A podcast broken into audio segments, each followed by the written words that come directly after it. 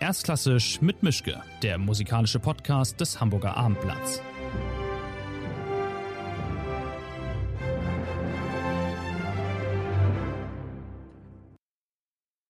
Schönen guten Tag zu einer neuen Folge. Ich bin, das hört man an der Akustik, wieder in meinem Arbeitszimmer. Mein Gegenüber ist, ich glaube, in Dresden. Ich weiß es nicht, werden wir gleich rauskriegen. Auf jeden Fall ist es jemand, die eine Premiere ist, eine Opernregisseurin Davon war hier noch niemand und es gibt ohnehin nicht so rasend viele, darüber werden wir noch reden. Es ist Lydia Steyer. Grüß Gott, wir müssen nicht auf Englisch reden, Sie sprechen großartiges Deutsch. Danke sehr, ich freue mich. Ich muss Sie noch mal kurz vorstellen. Sie sind, wenn ich alles richtig zusammenbekommen habe, sind Amerikanerin, sind in Hartford geboren, der Hauptstadt von Connecticut, also an der Ostküste der USA, haben Gesang, Cembalo und Klavier studiert in Ohio und dann in Pittsburgh Seit 2009 Regisseurin. 2018 waren sie die erste bei den Salzburger Festspielen mit der Zauberflöte von Mozart. Sie haben zwei Faustnominierungen für eine Händel-Produktion und ein Du Sapin. 2016 Stockhausen Donnerstag aus Licht in Basel wurde Aufführung des Jahres in der Opernwelt. Sie sind seit 2021 Operndirektorin in Luzern, haben gerade vor kurzem Strauß Frau ohne Schatten mit den Berlinern und Petrenko bei den Osterfestspielen in Baden-Baden gemacht. Und sie sind nicht im nächsten April hier in Hamburg mit der Clemenza di Tito von Mozart. Darauf kommen wir noch. Warum, wieso, weshalb. Mhm. Und wir haben hier eigentlich immer keine Regeln außer der einen, dass es nämlich eine Art Leitmotiv gibt. Und für sie hat der nicht ganz Zufallsgenerator das Thema Liebe rausgeworfen, weil wichtigster Treibstoff für alle Opern, für alle Theaterstücke, für alle Bücher und für alle Filme und überhaupt wichtig. Deswegen erstmal frontal gefragt, muss man eigentlich für den Stress und das Risiko des Scheiterns schon sehr viel Liebe in sich tragen, um ausgerechnet Regisseurin werden zu wollen? Oh, wow. Okay, das ist eine komplizierte Frage. Das stimmt. äh, äh, können Sie es wiederholen ganz kurz? Ich muss das verinnerlichen. Müssen Sie für den Stress und das Risiko des Scheiterns, das ja bei Ihrem Job immer mit mhm. eingebaut ist, müssen ja. sie dafür schon sehr viel Liebe und mehr als andere Menschen in sich tragen, um das alles auf sich zu nehmen und es sich nicht einfacher zu machen. Sie hätten ja auch was Richtiges werden können, aber sie sind Regisseurin geworden.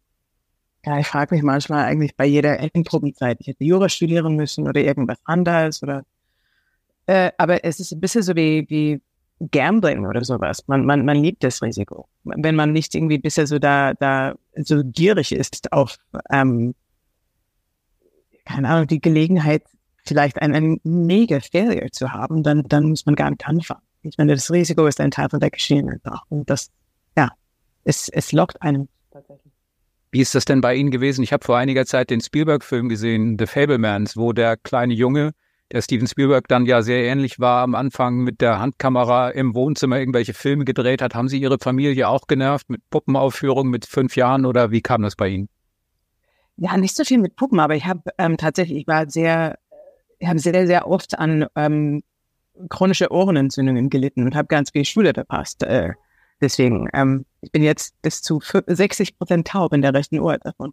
Aber ähm, ich habe, meine Mutter hat immer so Filme aus äh, vom Fernseher auf Betamax äh, aufgenommen, damit ich das anschauen könnte, so zu Hause alleine. Ähm, und ich habe, glaube ich, mit sieben Jahre alt oder sowas mit Amadeus geschaut.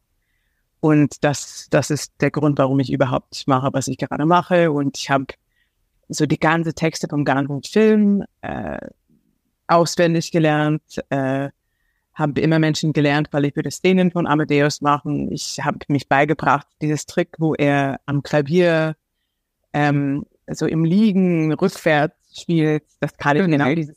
Ja, klar, natürlich. Dieses, natürlich. Das kann ich spielen. Natürlich, ja klar. Aber das und ich habe auch so Freunde und Freundinnen und Geschwister gezwungen, irgendwie Amadeus nachzuspielen und immer so Teile von Amadeus zu schauen. Und wir gucken das Part an, wo er spielt und dann quasi eine kleine Juste Chor irgendwie sein Ohr zeigt und kurz, keine Ahnung. Ich meine, diese ganze Film kann ich bisher einfach äh, so von vorne bis Ende geben, gefragt. Und ja, dass das ja, das war, das hat echt eine Welt geöffnet, weil, weil ähm, Oper und Theater und Kostüm und Prunk und in dieser Ausmaß äh, in Connecticut hat man nicht so viel, äh, nicht so eigentlich die Gelegenheit, nicht so was äh, vor die Augen gehalten zu haben. Und das, das war ja eine, eine Lebensveränderung. So wegen, weniger mit Puppen und mehr mit ähm, Milos Spormann nachmachen. Mhm. Sie haben ja auch dann später Cembalo studiert. Das ist jetzt auch nicht das erste Instrument, das mir einfallen würde bei Connecticut. Nee, das ist tatsächlich so äh, Figured Bass und, und Continuo spielen war, ich war eine sehr faule, ja, sehr faule, ähm, äh, so Klavierstudentin einfach tatsächlich, wirklich. Ich habe es gehasst zu üben. Und meine Mutter hat irgendwann mal gesagt, dann sollst du irgendwie Jazz-Klavier studieren. Und ich habe äh, so tatsächlich ähm, Jazz-Klavier studiert mit der ähm, Lehrer von Brad Meldau, der auch in West oh. Hartford gewohnt hat und äh, wo ich herkomme. Und äh, ja, ich habe, ich kann nicht improvisieren. Und deswegen, ich meine, das, das war in Jazz, ich war nutzlos und dann, aber was, was ginge, war Figured Bass tatsächlich, so Cembalo. Und, ähm, und ich habe eh immer die frühklassische oder Barockwerke geliebt, als ich Klavier studiert habe. Und dann, äh, das, ja, es wurde zu meinem Nebenfach in, in der Konservatorium. Ähm, Wie kam es denn dazu? Sie haben ja dann, Sie haben eben erst Gesang und Klavier und Cembalo und dann später ja Regie. Aber wie, wie sind Sie, was war der Auslöser dafür, dass Sie nicht nach links abgebogen sind und Gesang und Klavier weitergemacht haben, sondern gesagt haben, okay, schön und gut, aber Regie. Gab es da einen, einen Moment, der das decisive entschieden hat und Sie haben gesagt, nee, nee, singen sollen andere oder war das ein schleichender Prozess oder ganz anders? Ich glaube, wenn ich in Europa, in Deutschland Gesang studiert hatte, dann würde ich noch Sängerin sein. Mhm. Ähm, weil es war wirklich, äh, weil äh, es gibt eine dynamische, interessante, ähm, zeitgenössische Konzept von Theatermacherei und Oper und, und Gesang hier und in den USA ist es wirklich so stecken geblieben in einer, einer Form und Art von Theater, was wirklich abturnend ist, finde ich. Immer noch, leider. Und damals, als ich studiert habe, in den späten 90er Jahren, war das, ähm, wir haben Szenen äh, Unterricht gehabt mit ausgeliehene Kostüme aus die 70er von New York City Opera und die haben gestunken nach äh, so, so Chormitglieder von den 70 es war irgendwie so, alles war mit Corsage und wir haben Sachen wie Fechten und Menuett tanzen gelernt. Und ich, ich fand es wirklich, ich, ich konnte echt nicht verstehen, warum die, dieses Poesie und Kraft und Macht und, und Gedankenfreisetzung von Musik nicht gespiegelt werden könnte in was man gesehen hat hm. und was man dargestellt hat. Und, äh, und ich bin auch in der Zeit, ich habe in Ohio studiert, ähm, in Oberlin Conservatory. Ähm, und äh, ich habe damals immer so DVDs und Laserdiscs in, im, ähm, in der Bibliothek geschaut. Und ich habe damals die erste Ponell-Sachen gesehen und äh, die, die ganze Da Ponte-Trilogie aus den 90er Jahren von, von Peter Sellers ähm, war wie eine Offenbarung für mich, wie man eigentlich diese Musik eine neue Poesie geben kann. Und nicht mit Corsagen und nicht mit ähm, Fechten und Menuetten alles, dass man die, die Kernmaterial von diesen Stücke für eine moderne Publikum so brandaktuell machen könnte. Und das, das mhm. hat nichts zu tun gehabt mit, was ich da erlebt habe als Sängerin. Mhm. Und außerdem habe ich es geliebt, irgendwie so sehr viel zu trinken und zu rauchen und alles. Und das war nichts auch nicht das Beste. Nee, kompatibel mit einer Zukunft als Sängerin. Aber ähm, ja, das wirklich das, die Ideen von was ähm, ich erlebt habe als Gesangsstudentin, was, was mein, mein Glauben war an, an lebendiges Musiktheater, waren komplett sehr weit auseinander. Deswegen habe ich irgendwann mal für Regie entschieden. Ihre Examensarbeit war, soweit ich weiß, über das deutsche Regietheater. Das war dann auch ein ziemliches Omen. Das also Regietheater ist ja in so dem Klischee nach in den USA so eine Art Schimpfwort. Mit dem Eurotrash kann man ja keinem da kommen, weil es muss alles so aussehen wie 1730. Ja, ja, darüber habe ich äh, so viel geschrieben, so einfach die Theorien, wie so reaktionär und leider bis jetzt zurückgeblieben Oper geworden ist in den USA und bleibt leider auch in den USA. Mhm. Ähm, aber Regie, so Eurotrash ist natürlich eine sehr ähm, prägnante Begriff und das ist ähm, zu einer sehr beliebten Vorwurf geworden, die ich immer vor meine Augen gehalten kriege. Aber es ist, ähm, ja, man, man muss denken über den Kontext von einem Werk und, und wir machen das immer, der, der, zeitgenössisches Publikum. Das ist, mhm. wir machen es nicht für der Komponist, wir machen es nicht für ein Publikum von 1787, wir machen es für Menschen jetzt. Und das muss, das muss tragen. Mhm. In einem Interview mit den oder für die Berliner Philharmoniker haben Sie gesagt, ich kann manches gut, aber nichts perfekt. Wie sehr hilft oder behindert das bei Ihrem Job, wenn man jetzt alles so halb richtig kann, aber nichts 100 Prozent?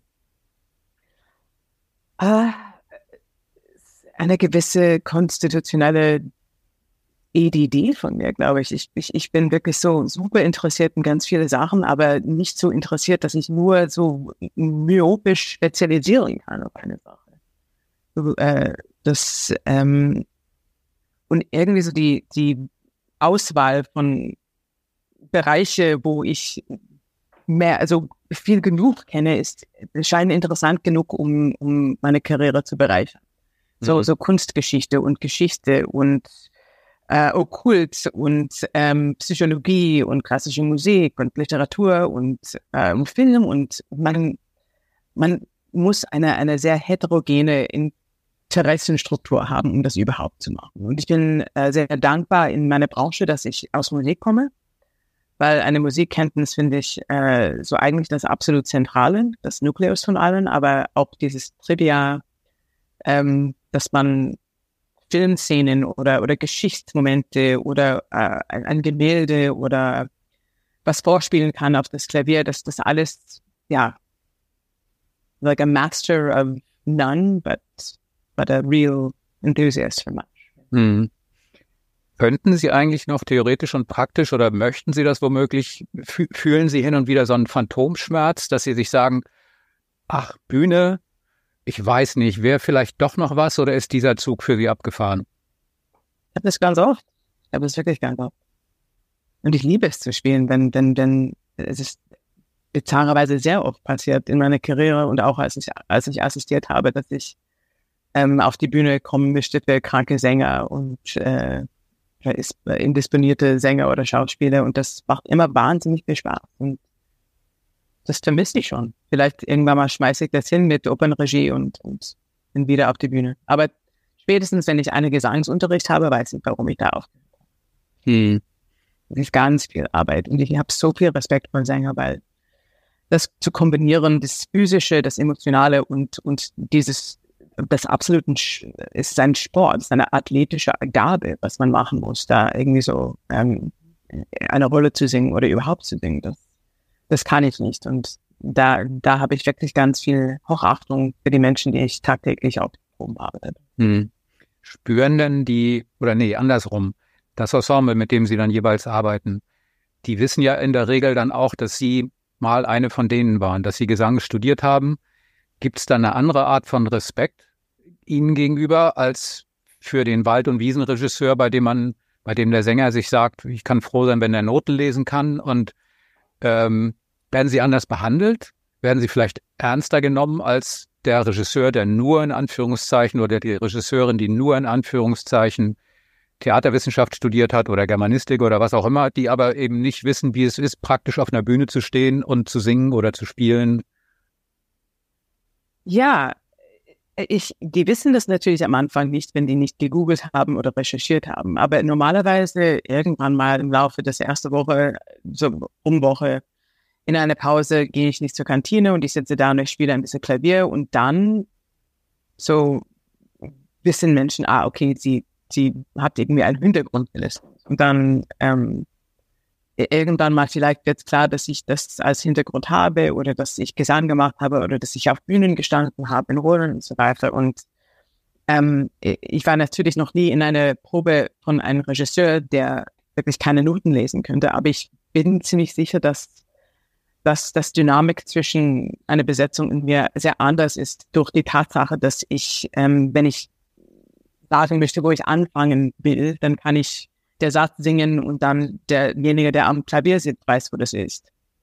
Oder ich sage, äh, wir fangen an von Ziffer 26, aber erst von ähm, irgendwas irgendwann. Und dann wissen die halt, ah, okay, dann entweder hat sie tierisch lange da gesessen mit einer Aufnahme oder sie kann Noten lesen oder kennt ihre Sachen. Und das, mhm.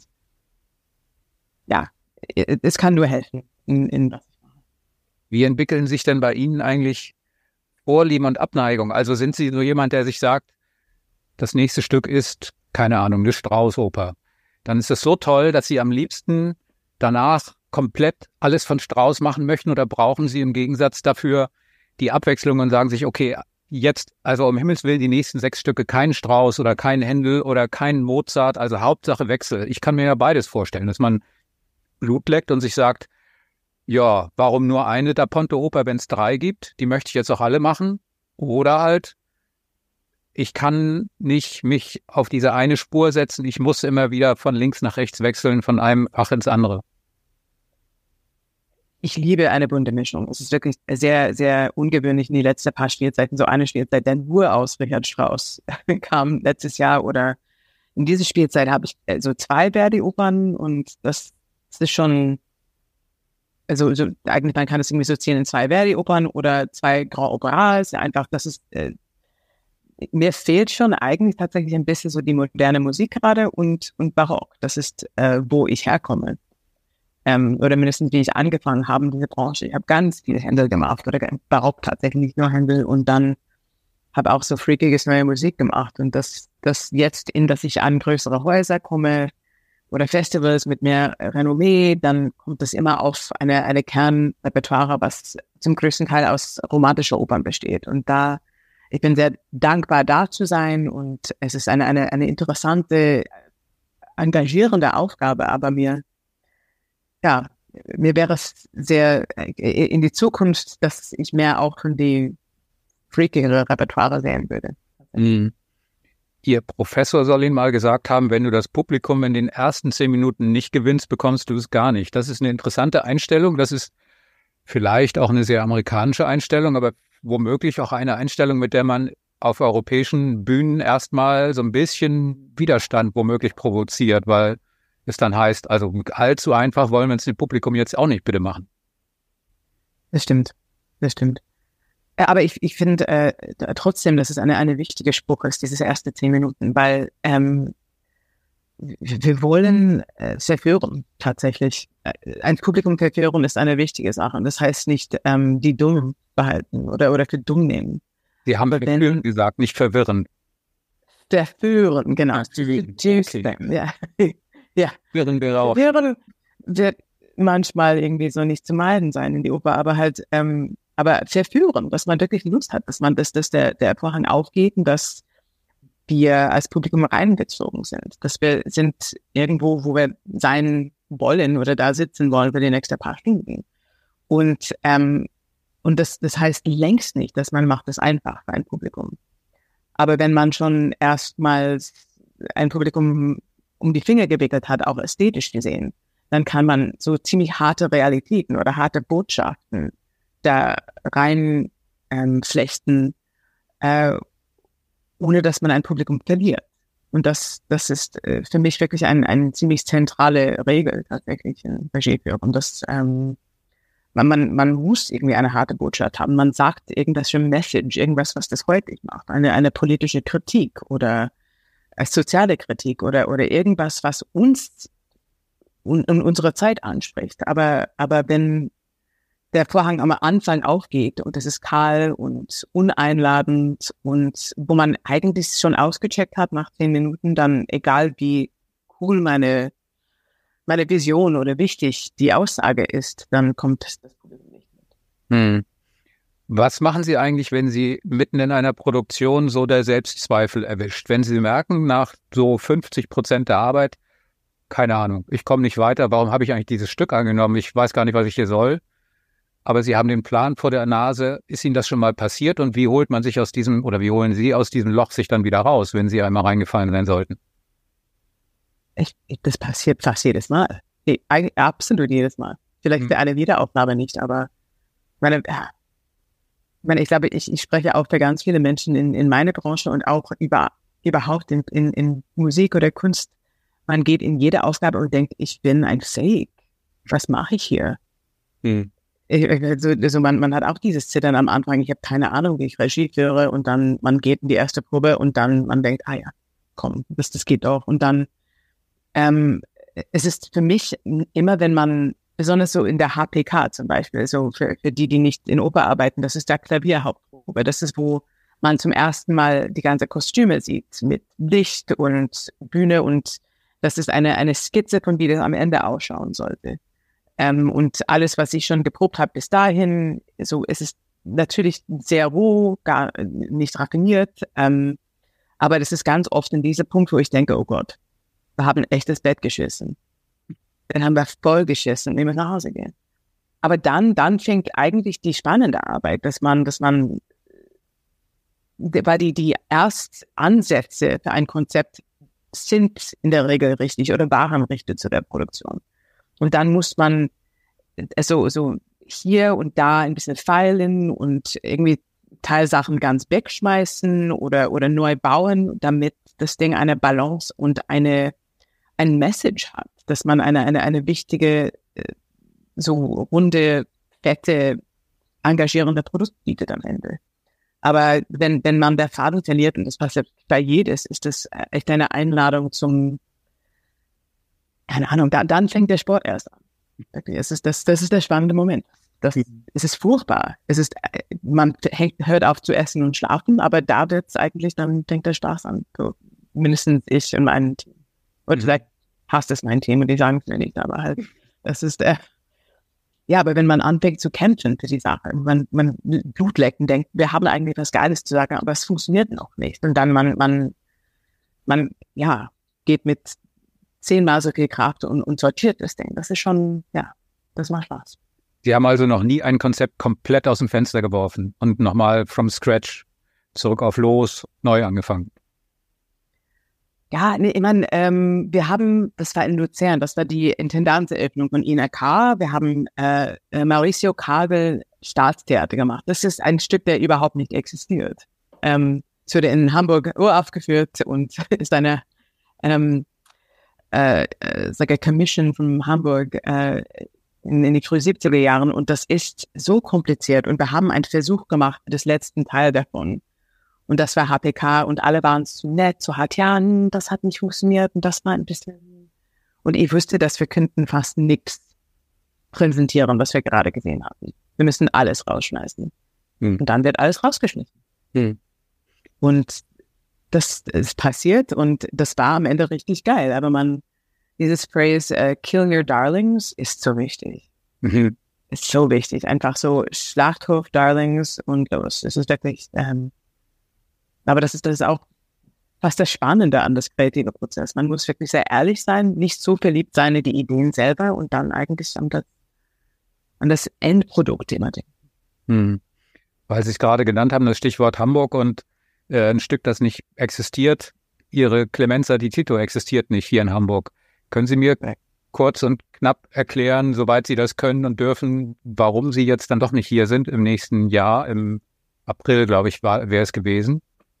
Ja, ja, ja, es ist, ähm, es ist bedauerlich. Ich, äh, ich habe wirklich kein so tolles Gefühl über diese Entscheidung, aber das, ähm, es gab eine Reihe von ähm, ziemlich harte äh, Erkrankungen in meiner Familie über die letzten Jahre, die das benötigt haben, immer, dass in die Zeit zwischen Produktionen würde ich ähm, entweder hier im Krankenhaus sein für jemanden oder nach den USA rennen ähm, äh, für eine von meinen Eltern. Ähm, und es war gerade so ein Staus durch diese ganze Zeit als Caretaker, ähm, dass ich gesehen habe, in dieser Schwierzeit muss ein Projekt einfach ausfallen. Die Zeit ist nicht da, um die Ausstattung äh, zu meiner Zufriedenheit fertig zu kriegen, ein Konzept wirklich auszudenken, eine Fassung, was natürlich nötig für dieses Stück, so auch mit so viele Rezitativen auszudenken. Und ähm, es war wirklich ähm, ein, eine, eine ziemlich brutale Entscheidung, aber eine, eine müsste rausfallen. Und dass ich sehr, sehr spät tatsächlich dieses Angebot bekommen habe von Hamburg. Und, ähm, und es war schon am Wackeln eigentlich schon seit vor einem Jahr. Eigentlich so der Annahme von dieses Projekt war immer ein bisschen so mit, mit ein Sternchen immer. Und dann irgendwann mal musste ich sagen, ich schaffe es nicht.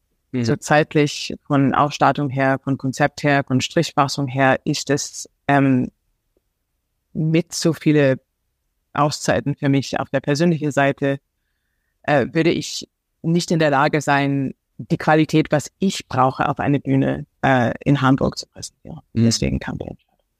Ich glaube, Sie kennen Tobias Kratzer, den nächsten Intendanten, und haben Sie mit ihm schon gesprochen? Wollen Sie dieses Debüt nachholen oder haben Sie schon einen Termin oder dauert das jetzt wieder acht Jahre, bis wieder eine Lücke frei ist bei Ihnen im Kalender?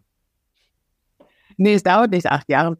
Ähm, ich kenne, ich kenne Tobias, ich finde ihn super. Ich bin äh, so gerade wieder am Nachwundern, wie toll seine Tannhäuser ist in, in Bayreuth. Und ähm, ich kenne Tobias seit Ewigkeiten und es macht wirklich Spaß, mit ihm ein bisschen so groß zu werden in dieser Branche, dass wir so auf unsere Karriereleiter so von Mal zu Mal irgendwie so einander anwinken könnten. Ähm, ja, ich weiß nicht, äh, so bleibt so immer gern mit Tobias äh, in Kontakt über Projekte und wir, scha wir schauen, wie das entwickelt. Okay, also es gibt noch nichts Definitives und noch nichts Angedachtes. Nicht, was man so öffentlich sagen kann. Okay, der alte Spruch.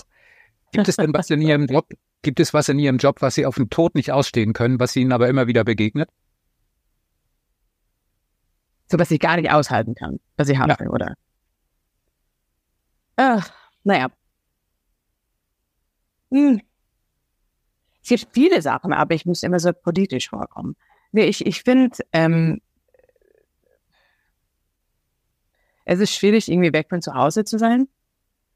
Das ist wirklich so eine Sache, wo ich am Anfang immer sehr viel Lust hatte, so zu feiern und Party zu machen. Und in der Job kann man, hat man fast eine neue Realität, dass man nicht mehr die Rechnungen kriegen muss vom Post jeden Tag. Das ist, es hat mir am Anfang wirklich sehr viel Spaß gemacht, so gemacht, ähm, in, in eine Opernrealität zu sein. Aber jetzt, inzwischen habe ich ein Kind, ähm, in Dresden und das ist immer noch schwieriger. Und ich glaube auch, weil ich eine Frau bin, äh, tatsächlich, das ist das alte Lied, aber so Karriere und, und Familie zu irgendwie zu mischen geht gar nicht, zu balancieren auch gar nicht. Das ist immer eine, eine, eine sehr harte Sache und das äh,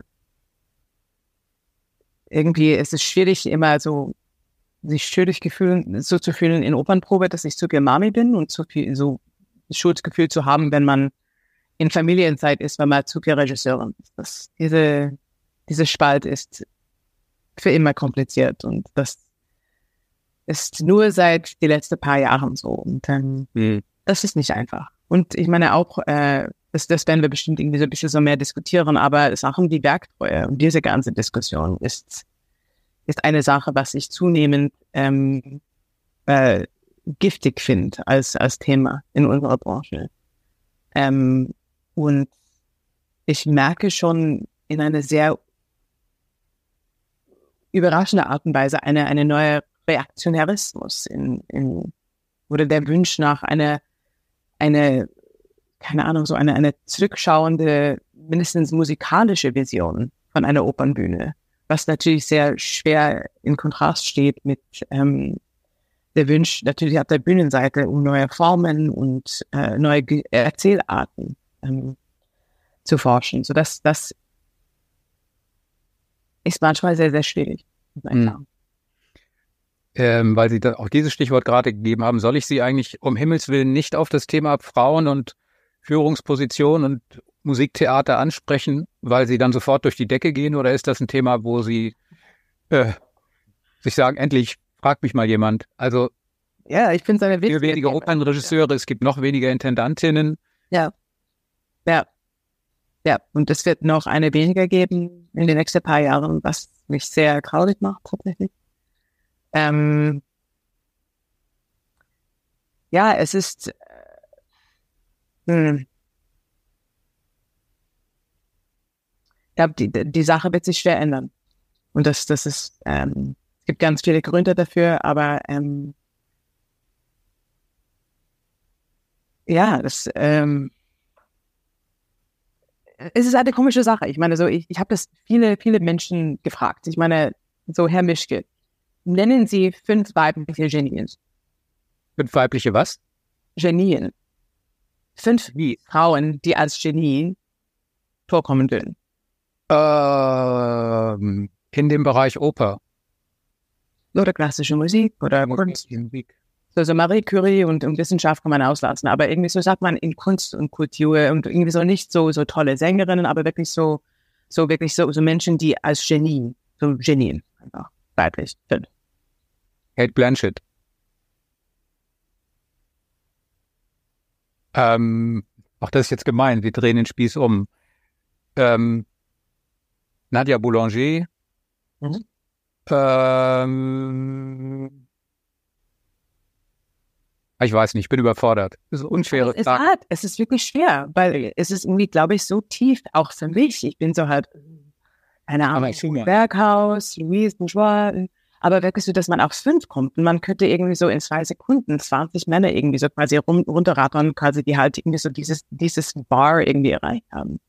Und es ist wirklich so, es ist tief in uns sozial drinne, dass nur Männer können auf dieses Level kommen. So, so, so. Ich meine, ich würde auch sagen, dass Bernd Löbe in was er tut in Frankfurt ein Genie ist. Ich meine, wie er das rockt seit Ewigkeiten. Mhm. Und das ist, das ist seine Klugheit, das ist sein Geschmack, das ist äh, sein, seine Verbindungen, das ist irgendwie so, äh, aber so in Management, in Kunst und alles, es ist quasi so tief in uns drinne immer noch und das habe keine Ahnung, ob Stern innen ist irgendwie die Lösung für, für dieses Problem, dass man irgendwie so dieses Spalt einfach so weg, wegnimmt. Aber es gibt so, wir haben natürlich immer so ganz viel Respekt vor tolle Sängerinnen und, und weil diese so weibliche Rollen und männliche Rollen, die müssen da sein. Und ich meine, wir können eigentlich so ganz offen sagen, so, so Asmik Gregorian ist eine, eine phänomenale Sängerin Markt gerade. Oder dass man sagen kann, äh, Else van der Heever oder dass man sagt, ähm, so, die, so gigantische Performerinnen existieren schon, aber also diese Spalt Genie, was man erwartet von einer Führungsperson, was man erwartet von jemandem, der ein, ein Haus leitet oder eine Produktion leitet oder ein Orchester leitet, ähm, diese, diese Deklination ist leider Frauen insgesamt erspart bekommen. Möchten Sie denn ein Haus leiten oder würden Sie sich, würden Sie schreiend in die andere Richtung laufen, wenn jemand sagt, hier ist ein Opernhaus frei? Machen Sie doch mal. Theoretisch würde ich sehr, sehr gerne ein Haus leiten. Aber ich würde gern eigentlich die gleiche Garantie haben wie Männer, dass ich auch eine ganze Schar von Middle Management Frauen haben, die total loyal sind unter mich. Weil das ist wirklich so, bei, bei fast jedes Haus, es gibt ein männlicher Haupt und dann die nächste zwei Etagen sind die Frauen, die diese Mensch hochhalten und unterstützen ganz oft. Und wenn ich auch diese Garantie haben könnte, so von so eine, eine, eine nächste paar ähm, Etagen, dann, dann, dann entgern. Ich meine, es gibt viel zu sagen in dieser Branche. Es gibt viele, viele Richtungen, die man folgen sollte. Und das ist eine, eine, eine Generationswechsel, was wir sonst nicht hatten in dieser Branche. Man braucht neue Ideen. Man braucht, wirklich so, äh, so ziemlich sofort irgendwie zu überlegen, ähm, so große Strukturen innerhalb von Opernhäusern neu zu, zu formen oder, oder die Zwecke irgendwie neu zu definieren. Und ähm, ich könnte mal denken, dass eine Frau in diese Position eigentlich besonders jetzt eine, eine absolut notwendige Perspektive bringen könnte. Mhm. Ähm, aber das gesagt, ich bin ein Riesenfan von vielen männlichen Intendanten und Regisseure in dieser Branche. Ähm, ich bin nicht äh, eine, eine giftsprühende Feministin, aber natürlich, man sieht irgendwie so in die Gegend, das ist schon, ähm, ja, die Regeln sind anders für Männer als für Frauen. Mhm. Haben Sie eigentlich Angst vor der Sehnsucht nach der Droge Macht? Ich frage deswegen, weil hier demnächst die Premiere ansteht von Boris Godunov mit Frank Kastorf als Regisseur, der nun eine sehr spezielle Handschrift, glaube ich, hat beim Arbeiten, was das angeht. Sehen Sie das auch als, als Frau anders? Oder ist das eine Generationsfrage? Das ist eine Charakterfrage. Also man kommt ja schnell wahrscheinlich in die verführerische Situation zu sagen, ich bin der Regisseur, ich bin im Prinzip der Vertreter Gottes auf dieser Probebühne. Wenn ich sage, der Himmel ist kariert, dann ist ab jetzt der Himmel kariert. Das muss man ja sich auch erstmal wieder abtrainieren. Äh, da dieses, äh, ja, meine, es gibt schon eine, eine neue Realität in Opernregie. Man, ich meine, ich bin hochgekommen in einer Zeit, wo man ständig angeschrien wurde, wo ich als damalige Hospitantin, wenn ich nur einmal am Tag so zu heulen gebracht würde, war das ein geiler Tag. Ähm, äh, so, und das, äh, das existiert nicht mehr. Dieses Ausflippen, dieses äh, so rummarschieren und, und rumbrüllen und Menschen vernichten, das, das existiert nicht mehr. Das wird auch nicht ähm, akzeptiert.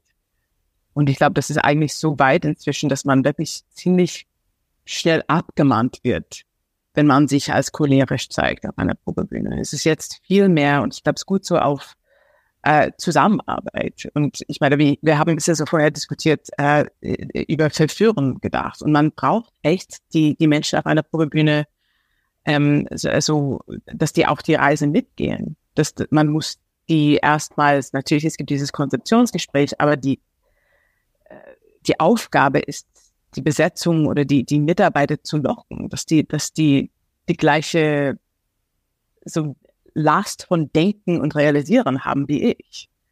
Ähm, und das war wirklich, glaube ich, so bei, de, bei dieser Frau in der Schatten, dem letzten Baden-Baden. Das war, ähm, es war wirklich so eine Tatsache, wo ich dachte, okay, ich komme mal an, ich habe so Michaela Schuster und Wolfgang Koch und also diese Wagner-Legenden, die da vor mir stehen, die, die würden einfach so nichts machen wollen, was ich sage. Und die haben auch alle Frauen Schatten ein Dutzend Mal gemacht in andere Bühnen und die waren so irgendwie hat, hat, haben wir oder hat das Haus oder ist die Situation so etabliert, dass alle gierig mitgemacht haben. Dass diese, diese, dieses Glück auf was Neues zu schaffen oder zu erfinden zusammen war tatsächlich so mit dieser so absolut Wagner Stars, die, diese, diese Bühnentiere, die das schon dutzendmal gemacht haben. Und das, mhm ich glaube, das kann auch ein bisschen kommen von meinem Hintergrund als, als Musikerin, dass, dass ich weiß, dass auch wenn die famous Singers sind, auch egal wie weit sie sind, we're all big nerds. Es ist irgendwie so nur eine Haufen von Nerds. Und das, mhm. das ist wahr für mich, das ist wahr für ähm, Menschen, die, und das, das, ich gehe immer zu Sitzproben, weil dann siehst du die, wirklich die, die, die Nerds als Sänger. Oder die Sänger als Nerds, dass sie da sitzen und sie, keine Ahnung, die sich freuen vor dieses Orchester. Und ähm, ja, vielleicht ist es nicht genau das Antwort, aber diese Machtding, am liebsten ist es wie auf einem Spielplatz oder sowas, dass man irgendwie so eine, eine coole Kletterstruktur hat mit dutzend andere Kinder, die eigentlich sich auch freuen, da zu sein. Und im besten Fall ist das dieses Gefühl bei einer mhm. Produktion. Mhm natürlich also muss ich rumrennen und Entscheidungen treffen und sagen die, sorry, Chor bleibt in diese Kostüm im dritten Akt. Aber das, das sind nicht die tolle Entscheidungen. Das ist wirklich so eher Housekeeping. Aber, aber, hm. Ja, aber diese autoritäre Ding, was, was, so, wo Menschen, äh, äh das Bild von einer Opernregisseur, was man vielleicht äh, so über, so, keine Ahnung, die frühere Phasen von Regietheater oder Post 68 oder das das ist wirklich, ähm, ja, das ist Geschichte jetzt. Haben Sie denn für sich äh, eine Art Ritual für diese erste, für diesen ersten Probentermin, weil Sie wissen, dass das funktioniert? Also keine Ahnung, ein Schnaps für alle, selbstgebackene Kekse. Sie, Sie fragen in die Runde, wie wollt ihr dieses Stück machen? Ich höre mir erstmal an, wie ihr das seht und dann sage ich euch, wie ich das sehe. Gibt es da Dinge, die Sie wirklich rituell bei so einem ersten Probentermin machen, um das Eis zu brechen oder um zu sehen, wie ticken jetzt alle, wenn man sich noch nicht kennt, oder ist das immer wieder neu? Ähm, weniger von solchen Sachen. Ich bin eh eine Regisseur, so nicht, ich spreche nicht viel in Proben, es ist eh Stellen. Es ist eh mhm. so halt, äh, weil auch als Sängerin habe ich das auch geliebt, dass ich gesagt kriege, ähm, so das ist der Kontext, das ist die emotionale Realität von einer Szene, du fängst da an, du gehst über diesen Punkt und dann du landest dort. Und dann es hat meine Intelligenz damals genug respektiert, dass ich diese Punkte füllen könnte. Dass quasi die Zwischenräume könnte ich mit meinen Gefühle und meinen, meinen Gedanken füllen und das erwarten ich auch vom Sänger. So, natürlich kann ich über Charakter sprechen und dass äh, die erste paar Proben, bis, bis ein Sänger sicher ist, ähm, was die Konturen sind von einer Figur, dann, dann natürlich, man spricht ein bisschen mehr, aber es ist tatsächlich mehr Stellen. und dann nur am Rande so quasi über, über Charakter und über die Gefühle oder Gelüste oder so Innenwelt von einer Figur. Aber bei Sänger ist es eine sehr, sehr kurze Konzeptionsgespräch normalerweise von mir und dass man gleich reinspringt und fängt an zu bewegen und, und fängt an, Minuten zu killen, dass man das Ding stellt. Mhm. Ähm, weil ich bin auch, äh, ich bin sehr schnell und ich glaube, dass so Durchläufe und Wiederholungen und dass ein Sänger oder eine Besetzung, eine, eine Konstellation von Sänger sich, äh, die schmelzen irgendwann mal zusammen über eine Arbeit. Und das, ähm, das kommt von Wiederholung, das kommt von einer Sicherheit über was erwartet ist. Wenn man ständig alles ändert bei jeder Probe, dann werden Sänger sehr, sehr, sehr unsicher. Und ähm, im Endeffekt äh, die, die sollten, es sollte vorkommen, als ob es ihre eigenen Ideen waren, obwohl die Schritte und die Eckdaten sind natürlich über eine, eine Regie vermittelt. Mhm. Ähm, aber mein, mein, mein Tradition, was ich immer mache, bevor ich einen Chor sehe, ist wochenlang die Namen studieren. Das kommt immer gut, wenn, wenn man weiß, wer da vor ihm steht. Total. Das ist mein Party-Trick. Auch die so alte Bässe in die letzte Reihe, die ihre Handys checken durch die ganze erste Probe, ob man irgendwie die nennen kann für Name, dann kommen die irgendwann mal nach vorne und sind, könnten sich entwickeln um die, keine Ahnung, die wildeste in die ganze Ensemble. So, mhm. ja, so, so, so Namen ist wichtig. Im Respekt vor, vor alle Menschen, die halt wirklich alle, ja, professionelle Sänger sind. Wie weit holen Sie eigentlich aus bei der Vorbereitung? Es gibt ja womöglich auch Regisseure, die sagen, ich habe eine Partitur, ich habe das Libretto, der Rest findet sich. Gehen Sie zwangsläufig bei jeder Produktion erstmal in die Bibliothek und sagen sich, so drei Regalmeter muss ich mir erstmal durchlesen. Ich fange gar nicht an, über das Stück nachzudenken, bevor ich nicht historisch total firm bin, bevor ich nicht alles gelesen habe, was es über das Stück gibt, oder ist das eher hinderlich? Ist der unverstellte Blick vielleicht der bessere? No, I study. Ja, nee, nee, nee, man muss ganz viel lesen. Man muss viel lesen, ganz viel sehen. Ich meine, die, die Eckdaten muss man wissen über eine, eine Hintergrund, eine Geschichte ähm, und dann natürlich die assoziative Material. Man, ich meine, man, kann so viel einfach in die Eckdaten finden oder Sachen, die halt ähm, zeitgemäß irgendwie in dieser Zeit halt irgendwie von anderen geschrieben wurden oder Documentaries anschauen, Perspektiven anschauen, ähm, Architektur von der Zeit anschauen, Kunst von der Zeit, Filme über die Zeit, ähm, ja, alles um diesen Inspirationsmoment zu kriegen. Hm. Und wie ist das? Was ist für Sie besser und passender und einfacher womöglich ein festes Team? Oder ist der Reiz immer wieder neue Bühnenbildner, immer wieder neue Kostüm, äh, Kostümbildner? Sie arbeiten ja öfter auch mit Momme Hinrichs, soweit ich weiß, hier von Fettfilm in Hamburg. Ja. Brauchen Sie diese Art von Familienumfeld, damit sie sich sagen, der Teil ist schon mal safe, da muss ich mir jetzt keine Gedanken machen, wir kennen uns, wir wissen, wie wir ticken. Oder ist das Spannende eigentlich dann zu sagen, was ist denn das für ein Bühnenbildner? Mal gucken, wo wir zusammen hinkommen. Es ist auf jeden Fall spannend, ähm, äh, mit neuen Menschen zu arbeiten, aber es ist auch, ähm, ich finde es besonders in meiner Alter jetzt irgendwie sehr, how do you say, comforting, äh, dass, dass eine gemeinsame Vokabular immer wieder vorkommt in Vorbereitungen. Zum Beispiel, also ich, ich arbeite sehr oft mit Mama Henriks, aber auch mit Ursula Kudruna für Kostüme. Ich arbeite mit ihr seit 2009, seit meiner allerersten Regie und wir sind immer noch ähm, ganz viel zusammen am Arbeiten und wir haben schon eine gemeinsame Weltblick entwickelt. Und die kann irgendwie so in wenige Worte mit einer wahnsinnigen Ökonomie von Erzählungen bisschen tippen, in welche Richtung ich das haben möchte oder wie er das entwickeln sollte. Und ähm, ja, es ist ähm, es ist eine Sache, die ich jetzt irgendwie ganz, ganz viel im, im Kopf rumlaufen habe und so vielleicht irgendwie so, dass, dass man Bild neuer Menschen hat und, und Bild was Neues entwickelt. Aber ähm, ich bin eine, die, ich brauche die Richtung von einer Produktion selber erstmal haben. Es ist nicht, dass ich da sitze an einem Tisch mit äh, aufstarte und sage, hey Leute, was machen wir hier?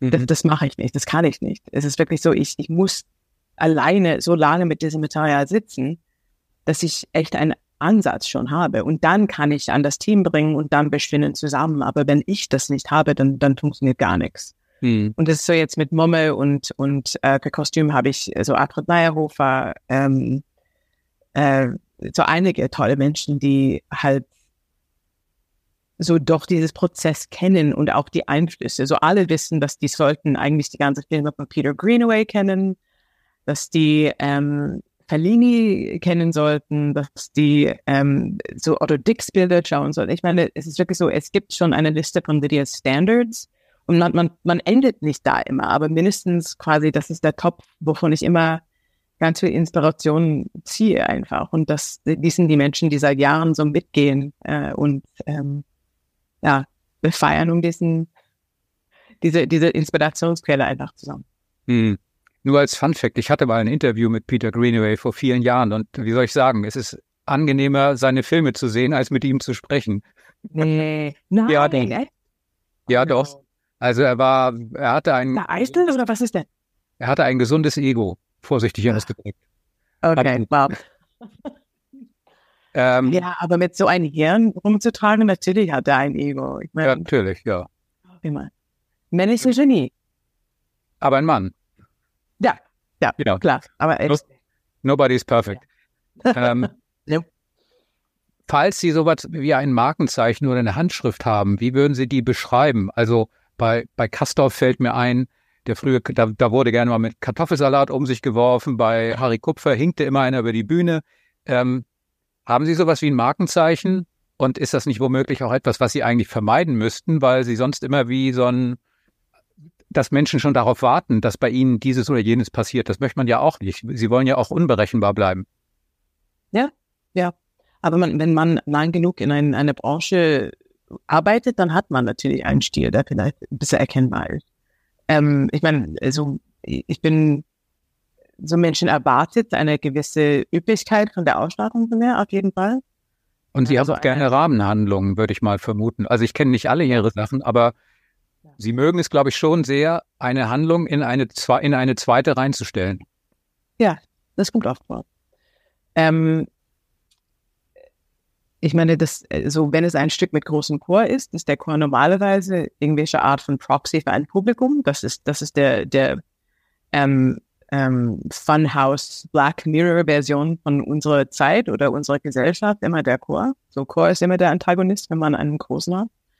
Ähm, ganz viel mit Kindern als Außenseiter, die reinschauen, die unsere so als, als Publikumsperspektive auf die Bühne agieren. Ähm, was sonst? Äh, Männer, die wie Frauen verkleidet sind, kommt immer vor. Keine Ahnung. Es ist ähm, ich habe eine tolle Assistentin, sie sagt immer Dicks and Worms. Mhm. Ich würde mir vorstellen, dass man irgendwann womöglich auch eine gewisse Art von Angst entwickelt, dass man sich, dass, dass man sich wiederholt. Dass sie sich sagen, nee, Moment, das habe ich doch schon vor drei Produktionen gemacht, damit kann ich doch jetzt nicht wiederkommen, auch wenn es eine andere Stadt ist, aber trotzdem. Ja. es ist nicht einfach. Es ist wirklich nicht einfach. Man kann nicht immer, man hat eine Weltperspektive. Ich bin ich, ich habe die Welt, wie ich das sehe, und ich kann nicht plötzlich ähm, jemanden anders werden. Es ist halt wichtig, dass die Stücke immer auf die Musik und das Haus und das Publikum geschnitten sind.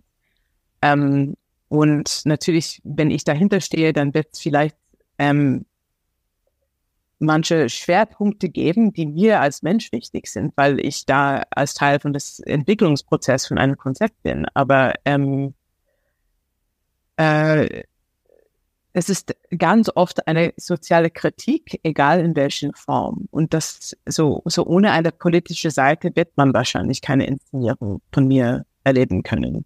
Hm. Und, ähm, und das, was ich irgendwie sehr oft bekommen haben die letzten Jahre, was, wenn, wenn Sie mir fragen, was, was ich hasse, ist automatisch dieses Wort feministische Interpretation von weiblicher Perspektive. Und ich sehe das nicht. Mhm. Ich sehe das nicht. Ich, ich, ich glaube, es ist keine Blümchenscheiß im Gegensatz von was männliche Regisseure irgendwie präsentieren. Es ist ähm, so ein, ein Totschlagsatz, immer wenn ich das lese, einfach ähm, so quasi an eine gynäkologische Interpretation von irgendwas ist ähm, unmöglich. Das ist Aber ähm, ja, das, ähm, aber das, ja, sich zu wiederholen, ja, ich meine, so man, man kann auch so Conviction erkennen an, an einem Handwerk oder an einer Ästhetik oder, oder Horuki mhm. oder das ist, mhm. es ist nicht, ich glaube, so, so beleidigend ist es nicht, dass man ein Produkt entwickelt hat, was sich über Jahre äh, bewiesen hat als äh, Publikumsansprechend. Mhm. Welche, weil ich das nicht weiß, welche Oper hätten Sie eigentlich, hätten Sie eigentlich gerne als erste eigene Produktion gehabt? Was war der große Wunsch und welche Oper war dann wirklich die erste, die Sie unter Ihrem eigenen Namen eigenmächtig, eigenverantwortlich auf die Bühne gestellt haben? Äh, ich wollte immer so meine erste Oper, wo ich immer gesagt habe, ja, seit Ewigkeiten, wenn ein Intendant mich fragt, was möchte ich inszenieren, habe ich immer Candide gesagt von Bernstein. Das ist aber, oh la la. Und was war die erste? Es war ein Doppelprogramm in Weimar in 2009. Das war ein Tourendort von Ferruccio Bosoni. Oh. Tolles Stück, tolles Stück, ähm, gepaart mit Leon Cavallo Pagliacci. Oh, interessante Kombi. Gab es den Candid inzwischen denn nochmal oder ist das immer noch auf der Wunschliste?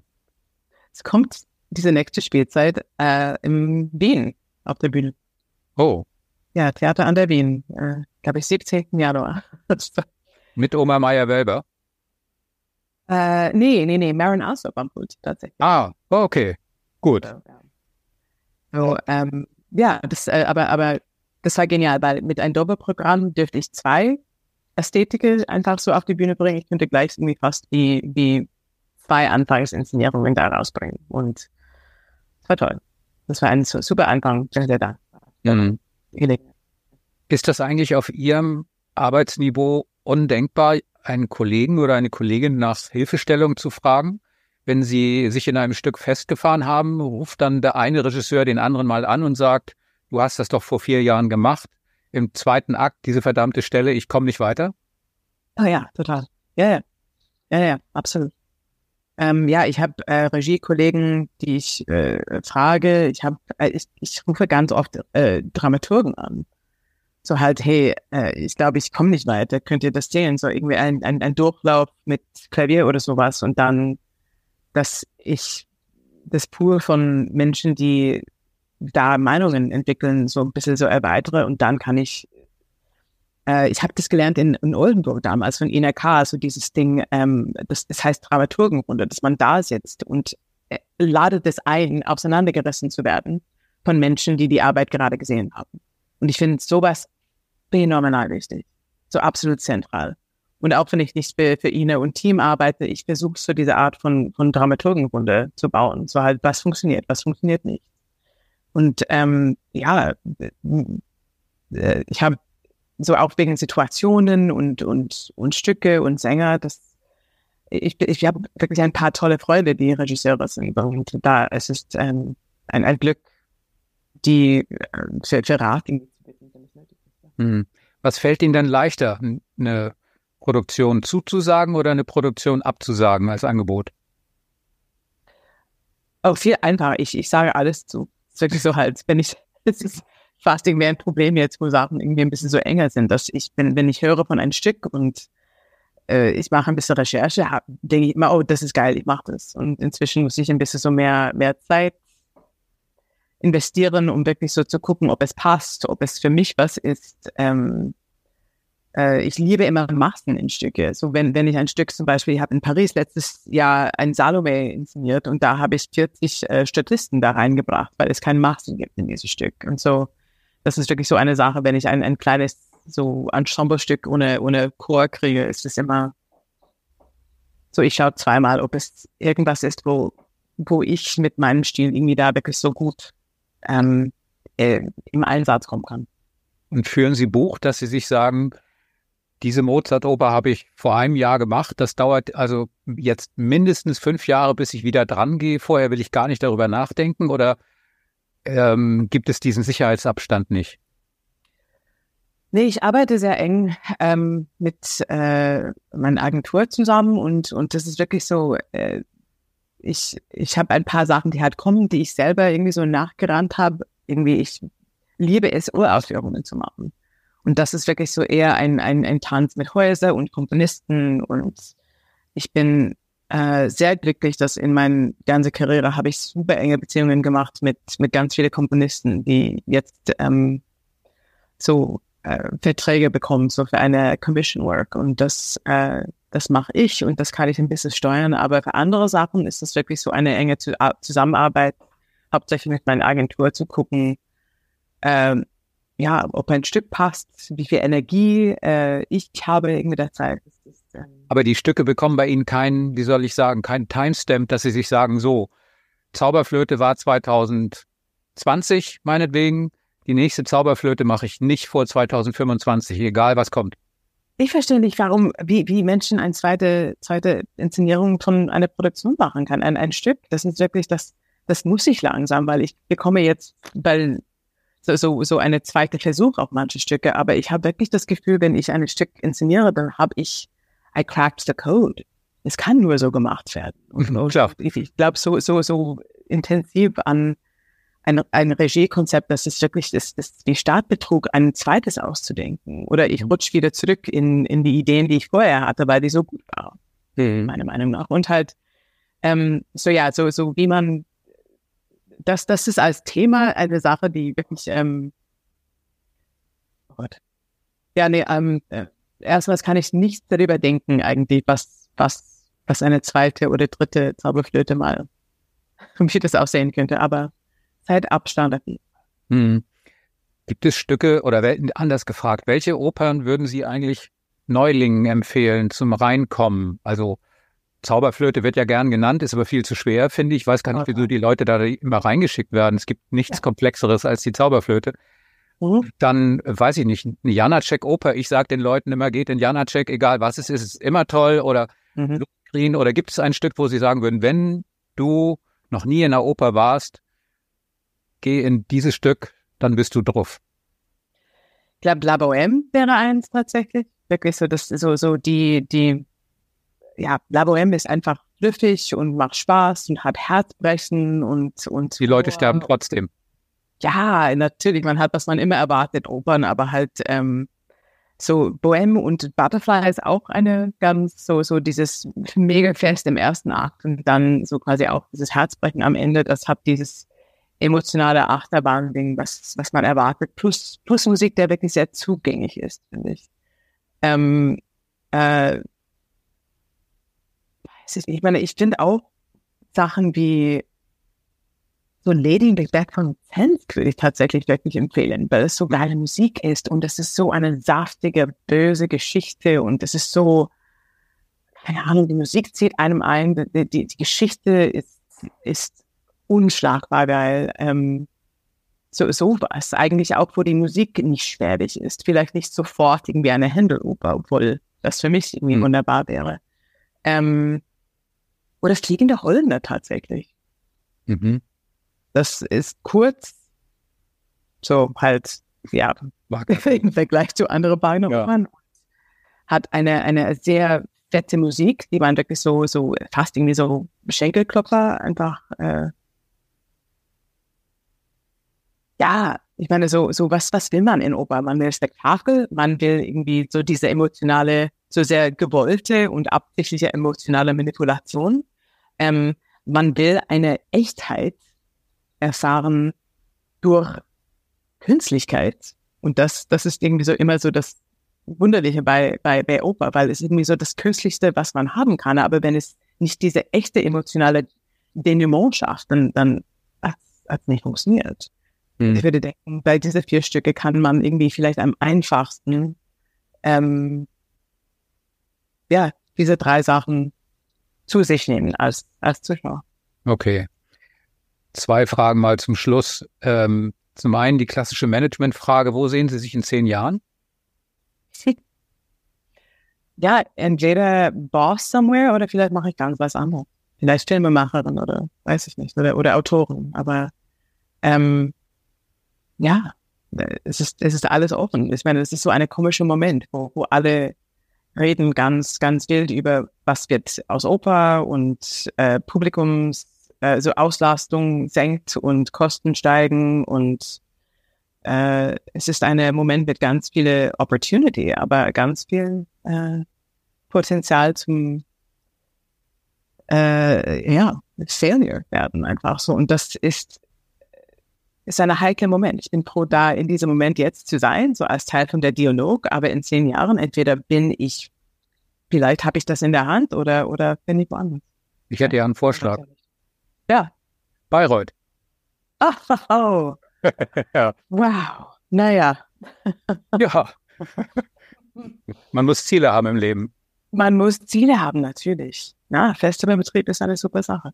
Ähm, aber ähm, äh, ja, aber das, die haben es echt nicht leicht da. Die Erwartung von, von Menschen an dieses Festival ist, ist äh, ja knochenerschütternd wirklich, die Erwartungen. Aber, aber eine, auch mit ganz viel Potenzial natürlich. Wir sprechen uns in ein paar Jahren, dann sehen wir mal weiter. ähm, und die letzte Frage ist, um nochmal auf das Thema Liebe zurückzukommen. Ja. Haben Sie, haben Sie Angst davor, sich von diesem sehr sonderbaren Beruf irgendwann mal zu entlieben, dass Sie sich sagen, ich kann es nicht, ich kann hier nicht ständig mein Herzblut verschütten, ich muss da auch anders durchs Leben kommen können, ich kann das nicht mehr? Oder ist diese Angst bei Ihnen nicht vorhanden? Ja, ich meine, die Branche ist manchmal, macht wenig Spaß.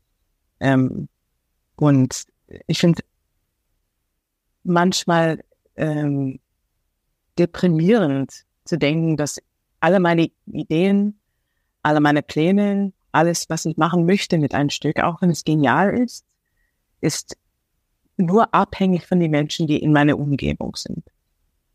So, wenn, wenn ein Tenor sagt, nee, das mache ich nicht, ich stehe hier und ich singe, wie ich das singen möchte, und wenn das eine Zentralfigur war in einer großen Konstellation, dann wird das Ganze auseinanderfallen. Oder es ist wirklich äh, so die Zusammenarbeit, die Masken-Aspekt von Opernarbeit ist manchmal, man will nicht irgendwie aus dem Bett stehen, und man denkt, okay, ich habe eine geile Idee, aber die, die Anzahl von Energie und Zeit, die es in Anspruch nimmt, um dieses über die Bühne zu machen, ist manchmal äh, echt ähm, erschöpfend einfach. Und ja, man, man, man hat irgendwie so diese Momente, wo man sagt, ich würde das am liebsten nicht mehr machen. Aber was mich immer wieder zurückbringt, ist, dass ich echt seit, seit ich Amadeus gesehen habe, verliebt bin in die Musik. Hm. Und auch wenn ich sage, fuck Opera, I'm done, forget it. Dann irgendwie so eine Woche später fange ich an, Sachen zu hören. Und wenn ich die nur hören muss und nicht planen und nicht Callliste schreiben und ein Szenario schreiben, dann bin ich immer wie ein Kind verliebt in dieses Medium. Und dann gehen Sie auf eine Probebühne und dann riecht es da nach Oper und dann sind Sie schon wieder mittendrin und können nicht anders. Ja, ist ein bisschen so. Und besonders, wenn das Orchester da ist und man hat das Ganze und dieses, wenn man sieht diese Maschine, diese wunderbare, unmögliche Maschine am Laufen, das ist, ähm, das ist das Beste in der Welt einfach. Und da wegzulaufen, könnte man in diesem Moment gar nicht vorstellen. Hm. Schöner können wir eigentlich nicht enden. Also vielen Dank für das Gespräch. Ich bin jetzt natürlich noch gespannter, wann Sie hier in Hamburg dann auftauchen und ob Sie hier auftauchen und welchem Stück und wie lange das noch dauert, bis das jemand sagt. Aber bis dahin müssen die Leute, die Sie sehen wollen oder Ihre Arbeiten sehen wollen, halt woanders hinfahren. Ich weiß gar nicht, Sie haben jetzt die nächste Produktion in Genf, glaube ich mal. Ja, genau, Don Carlos. Don Carlos. Ja gut, das ist nicht direkt um die Ecke, aber Wer es möchte, kann es schaffen. Ja, komm mal. Alles klar. Gut, dann vielen Dank. Ich wünsche Ihnen viel Glück, Hals- und Beinbruch und immer genügend nette Chorsänger auf der Probe. Und ähm, dann sehen wir uns bei Ihrer nächsten ersten Premiere irgendwann hier in Hamburg spätestens. Freue ich mich sehr.